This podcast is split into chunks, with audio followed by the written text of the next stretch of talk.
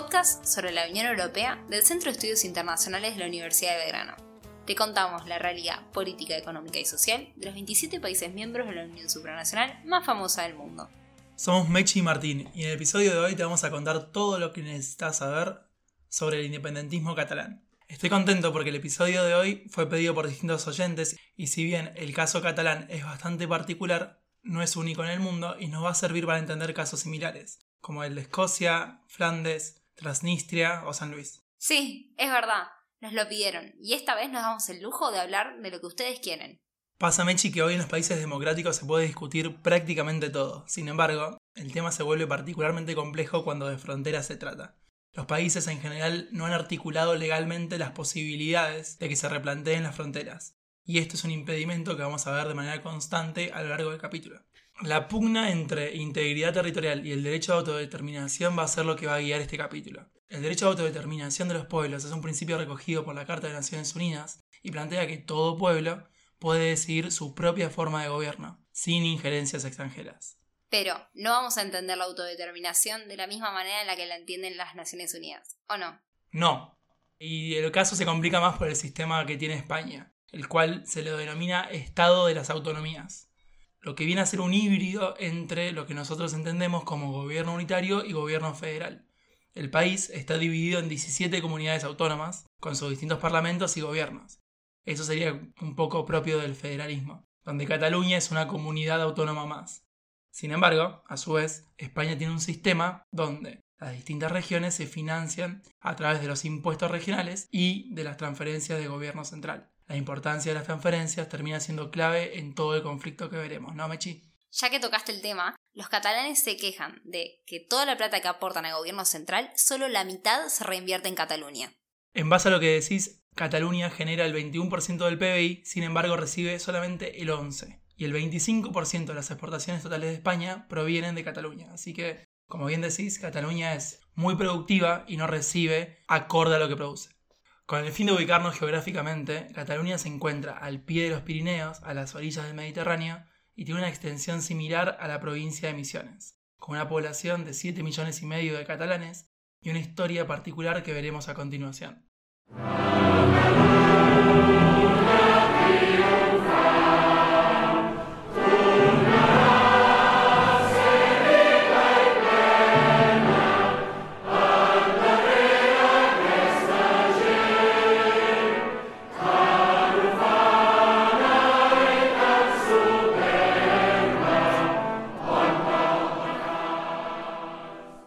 En contexto y porque el independentismo catalán no salió de un repollo, es necesario contar que la sociedad catalana como tal venía adquiriendo cuestiones de identidad y cierta estructura social desde el siglo XII. Cataluña, eventualmente, forma parte del Reino de Aragón y en ese entonces seguía manteniendo su lengua y sus instituciones. Mechi, ¿te suena Fernando de Aragón y Isabel de Castilla? De haberlo estudiado en el colegio, hace mil años. Bueno, hace 500 años, en el siglo XV, se produce la unión entre ellos y van a terminar formando lo que se va a conocer como España. En ese entonces Cataluña seguía manteniendo todo lo que te venía contando. Es recién en el siglo XVIII, con las guerras borbónicas, que pierden estos derechos. Y en el siglo XIX se va a retomar todavía más el sentimiento de una mayor estima hacia su cultura y su lengua por esta prohibición que decía Mechi. La economía catalana va floreciendo y eventualmente llegamos así a la República Española. En 1932 las instituciones catalanas resurgen, lo que dura muy poco porque la dictadura de Franco tenía otros planes. El franquismo desprestigió bastante el sentimiento catalán.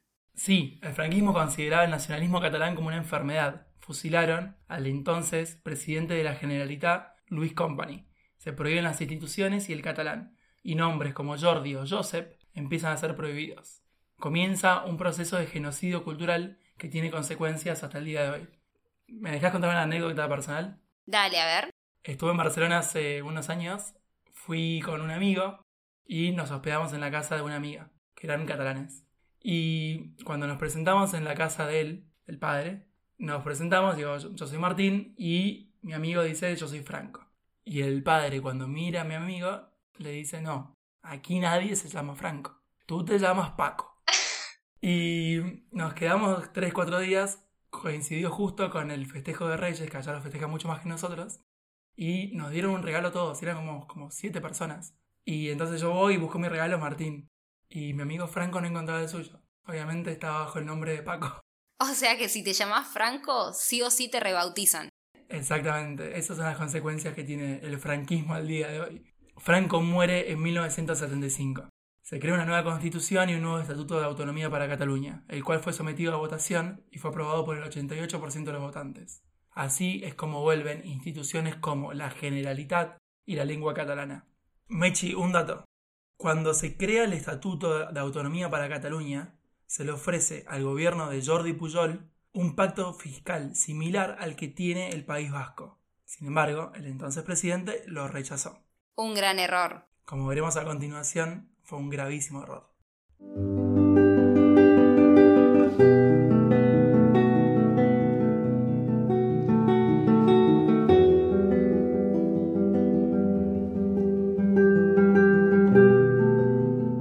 Las primeras movilizaciones a favor del nacionalismo catalán en este siglo comenzaron en el año 2006.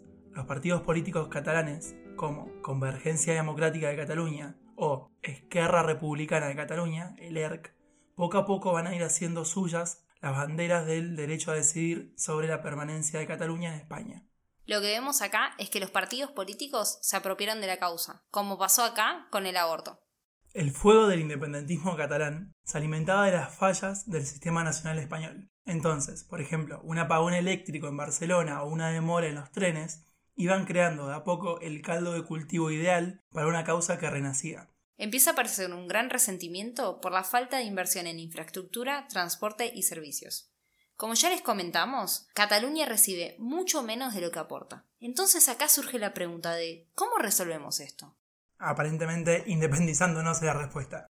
En el año 2010, los líderes políticos independentistas ya no veían una salida con más autonomismo. Empiezan a encabezar protestas bajo el lema Somos una nación, nosotros decidimos. Lo que buscaban era un referéndum que les diese el derecho a elegir a los catalanes. Básicamente se cansaron de pedir que les devuelvan el gran aporte que estaban haciendo, o que les permitan legislar sobre su política fiscal. Y así es como llegaron a esta conclusión. La persona que va a encauzar todo este sentimiento se va a llamar Artur Mas, del partido Convergencia y Unión, el cual lo que quería era un concierto económico, un pacto fiscal similar al que tenía el País Vasco, lo que habíamos dicho que había rechazado hacía años Jordi Pujol, y sostenía que para lograrlo no era necesario un cambio en la Constitución, ya que ni el concierto vasco ni el convenio navarro figuraban como tales en la Constitución. Y así llegamos al año en el cual comienza el proceso, el 2012, Mechi. Este es el año donde se dio el pacto entre Artur Mas y Oriol Junqueras, los líderes de los partidos Convergencia y Unión y ERC, las dos mayores fuerzas políticas nacionalistas acordaron garantizar un gobierno estable para Cataluña por los próximos dos años y hacer un referéndum en el año 2014. El presidente Rajoy, chocho. Sí, estaba tan chocho que le dijo que no al pacto fiscal. El problema era que Artur Mas veía en el pacto fiscal la última posibilidad de un posible entendimiento entre Cataluña y el resto de España. Sin embargo, el líder del conservador Partido Popular y entonces presidente español, Mariano Rajoy, respondió que no había margen para negociar la propuesta. Yo creo, Mechi, que si tendría la máquina del tiempo, Rajoy volvería a este punto. Viendo todo lo que sucedió después, la verdad que no le costaba mucho hacerle un poco más de presupuesto a Cataluña. Para muchos, esto significó el inicio del punto de no retorno. En ese mismo año se aprueba una resolución para celebrar el referéndum de autodeterminación y Artur Mas llama a elecciones con el fin de lograr más bancas a favor de la independencia. Y aprueban una declaración de soberanía que el Tribunal Constitucional declararía como nula e inconstitucional. En enero de 2014, el Parlamento catalán le solicitó a la Cámara de Diputados la cesión de competencias para celebrar un referéndum independentista. Básicamente es pedirle al Congreso Central de España que Cataluña pueda celebrar por ellos mismos un referéndum. La solicitud fue rechazada, pero meses después el Parlamento catalán aprobó la ley de consultas, que fue suspendida por el Tribunal Constitucional. Entonces, el Parlamento catalán recibió la negativa de la Cámara de Diputados, hizo lo que quiso y después el Tribunal Constitucional le dijo que era obviamente inconstitucional. En noviembre de ese mismo año celebraron un proceso participativo sobre el futuro político de Cataluña. fue convocado por Artur Mas, en ese entonces presidente de la Generalidad, en contra del gobierno español. A ese proceso se lo conoce como el 9N. Tuvo una participación del 37% de la población y el 80% votó a favor de la independencia de Cataluña. ¿Adivina qué, Mechi? ¿Qué? El Tribunal Constitucional suspendió el proceso. ¿Otra vez? Otra vez. En 2015 llaman de nuevo a elecciones en Cataluña. La idea era volver a la elección una especie de plebiscito en donde todas las agrupaciones pro independencia se juntasen en un grupo llamado Juntos por el Sí, Junts pel Sí en catalán. Esta agrupación fue la que obtuvo más escaños, pero solo el 39% de los votos totales, lo que significó para los otros partidos que la mayoría de los catalanes no estaban a favor de la independencia. En este momento aparece una figura clave, Mechi. ¿Estás hablando de Puigdemont? Sí, la figura clave del referéndum del 2017 estaba por aparecer en escena. Hasta entonces era el alcalde de Gerona y en 2016 pasa a ser investido como presidente de la Generalitat. Un año después, Puigdemont anuncia oficialmente la celebración del referéndum sobre la independencia de Cataluña. En exercici del legítim dret a l'autodeterminació que té una nació mil·lenària com Catalunya, a un referèndum que se celebrarà el diumenge dia 1 d'octubre d'enguany. Amb la pregunta, voleu que Catalunya sigui un estat independent en forma de república? I la resposta que hi donin els nostres conciutadans, en forma de sí o de no, serà un mandat que aquest govern es compromet a aplicar. Toca a les catalanes i als catalans de decidir el seu futur. Así, el presidente de la Generalitat preparaba el escenario para un referéndum que se celebraría el 1 de octubre. Pero antes, entendamos un poco los fundamentos del independentismo catalán. Y no hay mejor manera de entenderlo que trayendo a una persona que está directamente involucrada en el movimiento independentista. Hola, buenos, buenos días, buenas tardes aquí en Barcelona. Mi nombre es Jaume Alonso Cuevillas, soy abogado en ejercicio, economista, catedrático de Derecho Procesal de la Universidad de Barcelona, pero seguramente por la cosa que soy más conocido en estos momentos es por ser abogado del presidente Carles Puigdemont. Escucharon bien, trajimos al abogado del líder catalán Carles Puigdemont. Pocas personas mejor que Jaume para poder entender cuál fue el peso de los factores económicos. Yo creo que los factores de índole económica tienen un peso relativo, es decir, sí tienen un peso, es decir, desde hace muchos, muchos, muchos años Cataluña sufre un déficit fiscal tremendo respecto a España. Se calcula que está entre 16.000 y 19.000 millones de euros anuales la cantidad de impuestos recaudados en Cataluña que no revierten en inversiones de, de Cataluña. Una cosa es la solidaridad, que esto está mm, por descontado aceptado por todo el mundo, pero nosotros defendemos desde el punto de vista económico el llamado principio de ordinalidad, que es el que aplican los lands alemanes. Es decir, si en el momento antes de contribuir somos los primeros, no puede ser que después de la contribución quedemos el 17. Se debe mantener la ordinalidad y sí que debe haber una contribución para ayudar a otras zonas más deprimidas. Pero decía que por mm, encima del tema económico, que es un tema obviamente importante, desde hace mucho tiempo, eh, los agravios son superiores, es decir, existe un intento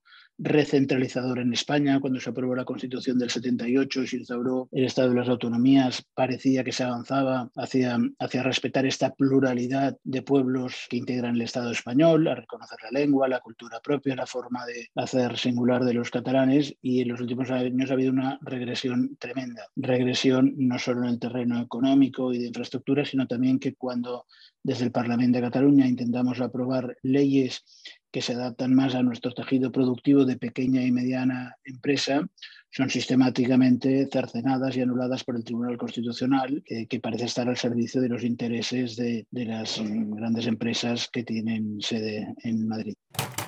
Una vez aclarado la importancia de la cuestión económica, lo que nos preguntamos es si el argumento catalán es jurídico o político, ya que, como vimos, el Tribunal Constitucional ha suspendido muchas veces los diversos avances en torno a la independencia.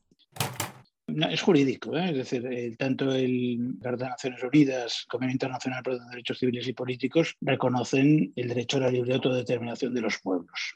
Cierto es que como que eso surge en un contexto colonial, hoy se interpreta desde las metrópolis, que eso solo aplica a las colonias, pero en el ámbito jurídico tenemos una máxima que dice ubilex non distingue, nec non distinguire debemos, donde la ley no distingue, nosotros tampoco debemos distinguir, y lo cierto es que los textos no efectúan esta distinción. Por tanto, desde el punto de vista del derecho internacional, parece obvio que tenemos este derecho a la libre autodeterminación, pero es asimismo cierto que en el ámbito del derecho internacional, si no tienes la fuerza de un Estado para ejercer tus derechos, no tienes nada, tienes uno. ¿eh? Por tanto, el conflicto jurídico o el argumento jurídico se traduce en argumento político. Es decir, en la medida en que la mayoría de un pueblo quiere autodeterminarse, esto al final es imparable. Es decir, por mucho que España, que no ha tenido una respuesta inteligente como tuvo el Reino Unido con Escocia o Canadá con el Quebec, España solo ha respondido con la prohibición, la recentralización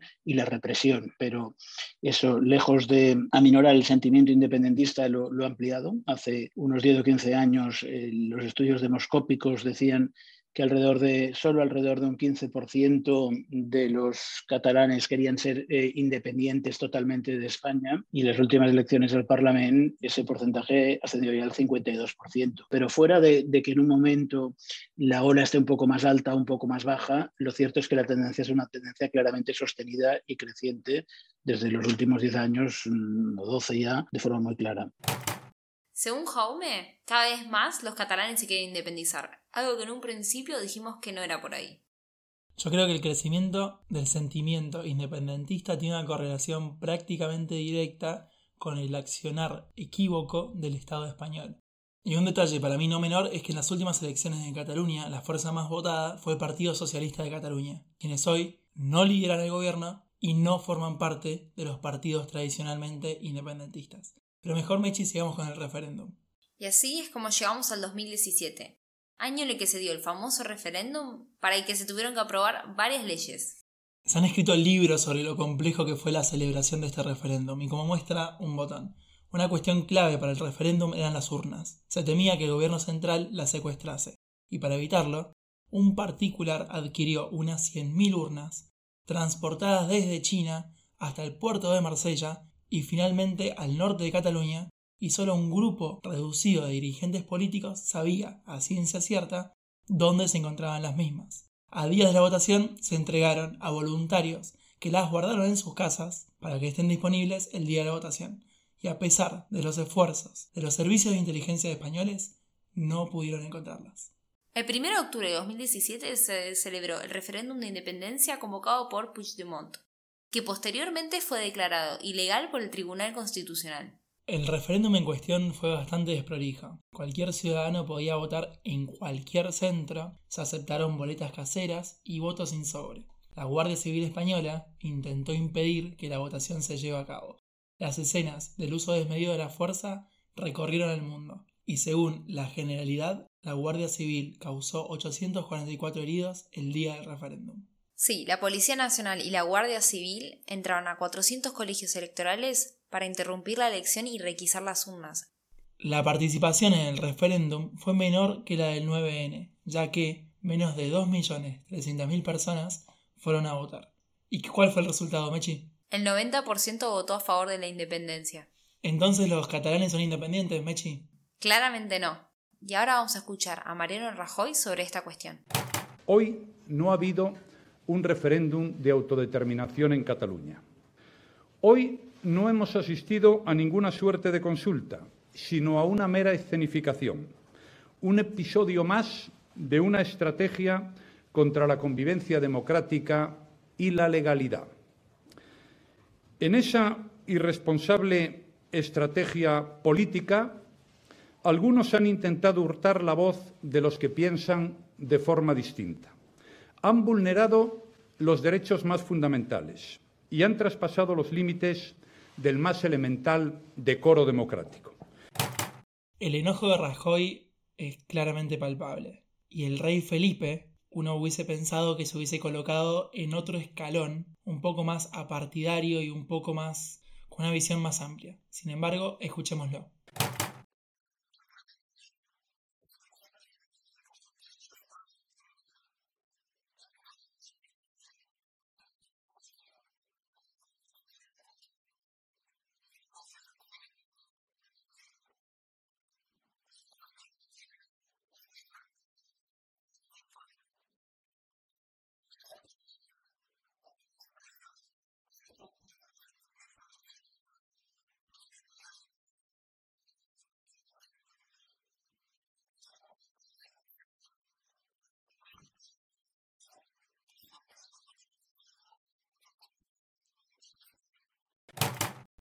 Aunque fue un poco más leve, en parte tiene razón. Fragmentaron la sociedad catalana. El que no va a estar de acuerdo con vos me parece Mechi Jaume. Está claro que desde el punto de vista del ordenamiento jurídico español no tiene fuerza legal. El Tribunal Constitucional Español lo prohibió, lo declaró ilegal. Por tanto, no, no, no tiene fuerza legal vinculante, es evidente, ¿no? Si no, ya seríamos independientes, porque quiero recordar que fue un 95% el apoyo favorable a la independencia, pero tiene un valor político tremendo. Entre otras cosas, es el acto de desobediencia civil más importante, como mínimo, de, Europa desde, desde mitades del siglo XX hasta ahora. Y el 1 de octubre eh, se votó y 2.300.000 catalanes salieron a las urnas pese a una salvaje represión de la policía española que se pudo ver por las televisiones de todo el mundo. A partir de ahí, el Estado español y los diversos gobiernos que se han ido sucediendo desde el momento, lejos de ver que efectivamente existe un conflicto político, que existe una voluntad mayoritaria de los catalanes de ser independientes y buscar cómo se causa este tema, ha ido respondiendo cada vez con más represión. Hay cerca de 3.000 encausados, tanto por los hechos iniciales del 1 de octubre como por las protestas que se han generado con posterioridad. Se ha activado el mecanismo de una cosa típica que hay en España que se llama el Tribunal de Cuentas, que ha permitido embargar el patrimonio de, de, muchos de nuestros dirigentes políticos. Tenemos, hemos tenido dirigentes políticos en la cárcel, tenemos dirigentes políticos en el exilio y, y pese a ello, eh, el pueblo catalán no se ha milanado, sino que eh, al revés, se ha reforzado, cada día es más amplio el sentimiento independentista. Las consecuencias del referéndum siguen reproduciéndose al día de hoy.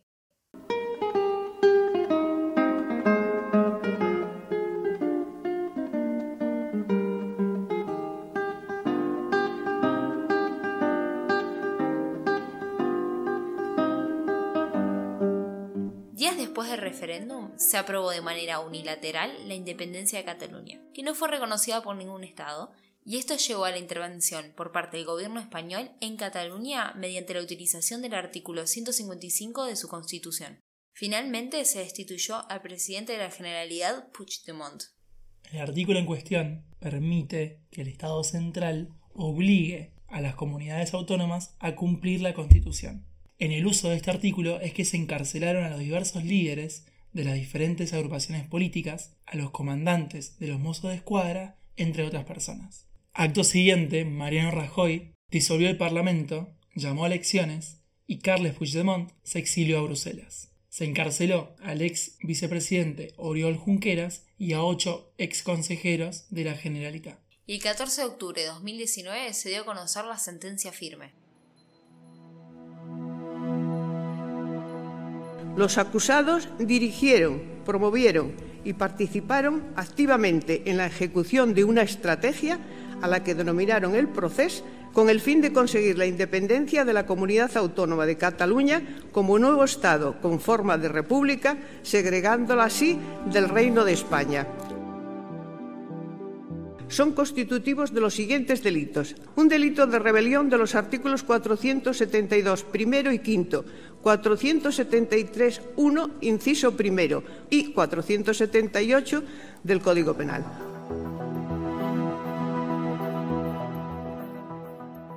Se los condenó con penas que iban desde los 9 a 13 años por los delitos de sedición y malversación de fondos. Por supuesto esto generó movilizaciones por parte de los independentistas en contra de los jueces y la jornada terminó con casi 600 heridos tras la represión policial.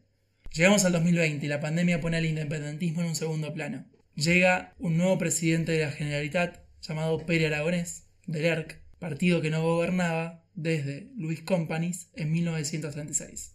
En junio de este año, el presidente Pedro Sánchez decidió indultar a los condenados por el juicio del proceso. Calculo que la medida fue bien recibida por los catalanes. No tanto, porque Pere Aragones aprovechó para insistir en su reclamo por amnistía y autodeterminación. La diferencia entre amnistía e indulto es que amnistía hace que todo vuelva a foja cero, mientras que el indulto es simplemente la liberación de los nueve condenados por el juicio del proceso.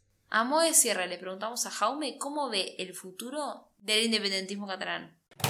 El futuro del independentismo lo imagino desactivado porque lo que imagino es la independencia a unos años vista. Es decir, en la medida que ahora somos el 52, pero que todos los indicios apuntan que esto va creciendo.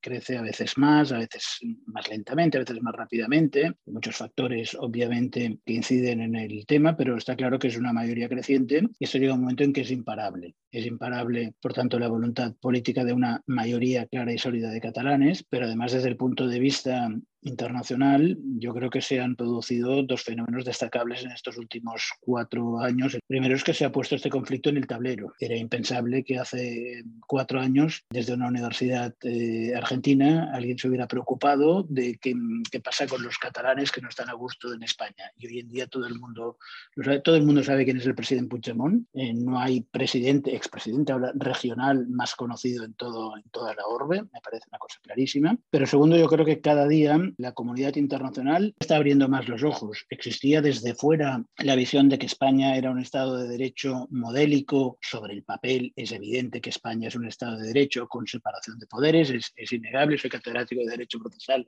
no podría afirmar lo contrario. Y Europa, esto no sé si os ha llegado con tanta fuerza a vosotros, pero en Europa, por ejemplo, nuestros líderes políticos, el presidente Puigdemont y algunos de los consejeros del gobierno del 1 de octubre, se presentaron a eurodiputados, salieron escogidos una fuerza tremenda y España les prohibió tomar posesión. España dijo, si no venís a Madrid, donde os encarcelaremos, a jurar eh, la Constitución, eh, no podréis ser eurodiputados. Esa batalla se ganó en el Tribunal de Luxemburgo, en el Tribunal de la Unión Europea. Hoy ejercen como eurodiputados y, y pese a todos los esfuerzos españoles, siguen ejerciendo.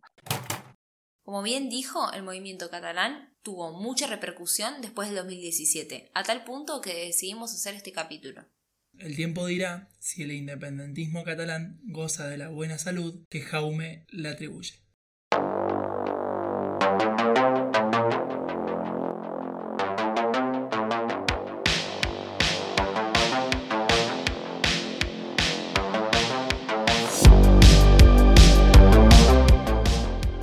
Yo creo que para lograr cualquier tipo de acuerdo entre las partes es necesario que tanto el gobierno español como el gobierno catalán se sienten a negociar reconozcan errores propios y trabajen en una alternativa que deje igual de insatisfechos a ambos bandos. Si no se busca esta salida existe el riesgo latente de que las divisiones en la sociedad española se profundicen. Hoy hay un sector del independentismo que solo contempla la posibilidad de realizar un referéndum vinculante para que la población vote si Cataluña es independiente o no. Esta mirada, yo creo, que termina siendo contraproducente para sus propios intereses. El accionar con prisa por parte de estos sectores que quieren todo, no para mañana, sino para ayer, genera un rechazo en la sociedad española e inclusive en un sector de la sociedad catalana. Hoy, a lo mejor resulta contrafáctico decir que toda la cuestión se resolvía a través de mayor autonomía y recursos para Cataluña, pero sí creo que sería importante que esto suceda como un gesto inicial por parte de Madrid. Y con esto cierro, Mechi. Progresivamente se han ido radicalizando las posiciones en torno a Cataluña, lo cual convierte la discusión en un juego de suma cero, donde todo lo que gana un bando es a costa de la pérdida del otro, y así, dado el escenario, tanto España como Cataluña tienen las de perder. Coincido en parte lo que comentabas del suma cero. Creo que es una consecuencia de todas las veces en las que Cataluña intentó resolver sus problemas por otras medidas y el gobierno central les dijo que no. Llegamos a un punto donde quedó en un todo o un nada. Por otro lado, considero que el gesto de Pedro Sánchez este año con los indultos es un pequeño intento de acercarse al gobierno catalán, de alejar un tanto las diferencias y reconstruir la relación. Pero ese vínculo está bastante dañado y dudo que el gobierno central y Cataluña puedan en el corto plazo resolver sus problemas. Este, como otros capítulos que estamos haciendo, es un capítulo que no ha llegado a su cierre. Sigue el episodio, pero todavía la historia está por escribirse.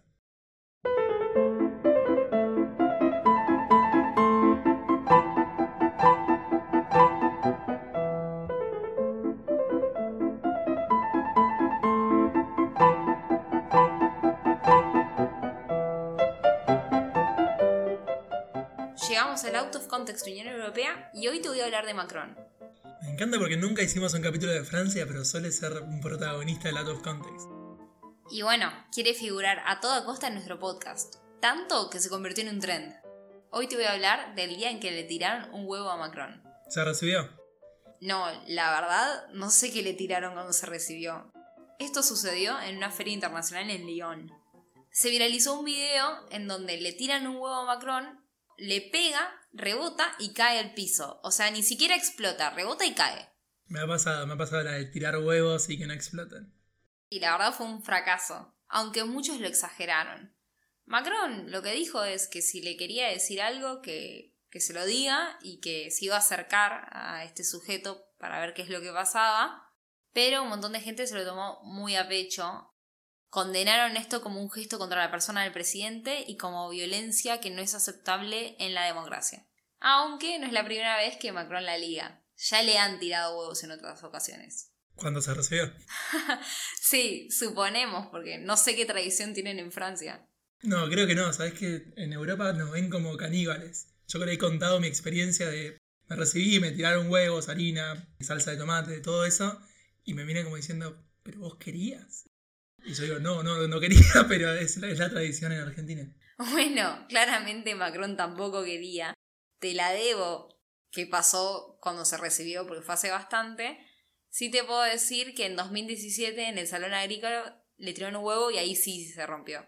Es un presidente que la viene ligando bastante. Hace unos meses le pegaron una cachetada cuando se acercó a saludar al público en un evento. Pero no es el único presidente atacado. Antes le habían tirado harina a Hollande durante una presentación sobre eh, un informe de viviendas precarias. Dos huevos, harina, una cachetada. Perfecto. Tomo la receta francesa para cómo tratar a un presidente. La misma receta para poder figurar en nuestro out of context. Crepes y presidentes. Ahora lo que vamos a hacer, Mechi, es te voy a recomendar unas películas que nadie va a ver. Una es Pa Negre, es una película catalana que habla sobre la época catalana franquista. Y te voy a recomendar una española porque hasta ahora Cataluña sigue siendo parte de España. Que es un clásico muy, muy de los años 2000 que se llama Todo sobre mi madre de el director Pedro Almodóvar. ¿No viste ninguna? No, no las vi. Perfecto, eso ya viene siendo una costumbre dentro del podcast. Bueno, pero la idea es que me las recomendás para que las vea. Y la idea es que las veas, exactamente. Bueno, Mechi, con esto finalizamos el capítulo de hoy. Le agradecemos especialmente a Jaume Alonso Cuevillas por su participación en el podcast, que ha hecho elevarnos a otro rango de podcast. Entre él, Pascuino y los invitados que venimos metiendo, estamos muy contentos. Sí, muy contentos de haber recibido a Jaume. Muchas gracias por su tiempo y por haber cedido a la entrevista. Y le quiero agradecer a Milagros de Lorenzi, nuestra productora y editora. Y por último, mando un especial saludo a Nicolás Casas, uno de nuestros oyentes. Estamos empezando a mandar saludos a oyentes. Y sí, ¿por qué no? Él nos banca capítulo a capítulo desde el principio. Recuerden que la entrevista completa a Jaume estará disponible en el YouTube del CSU. También pueden suscribirse a nuestro newsletter quincenal que sale martes de por medio y los domingos a través del Instagram hacemos el segmento de Out of Context en video. Martín, si te quieren seguir... Arroba la cereza del zar en Twitter. A vos, Mechi. Arroba Mercedes Urbanas. Volvemos en dos semanas. Hasta la próxima. Nos oímos.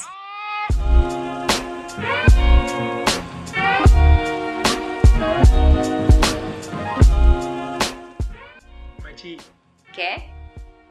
Vamos a empezar a saludar a todos los oyentes. Y bueno, van a empezar a sacar turno.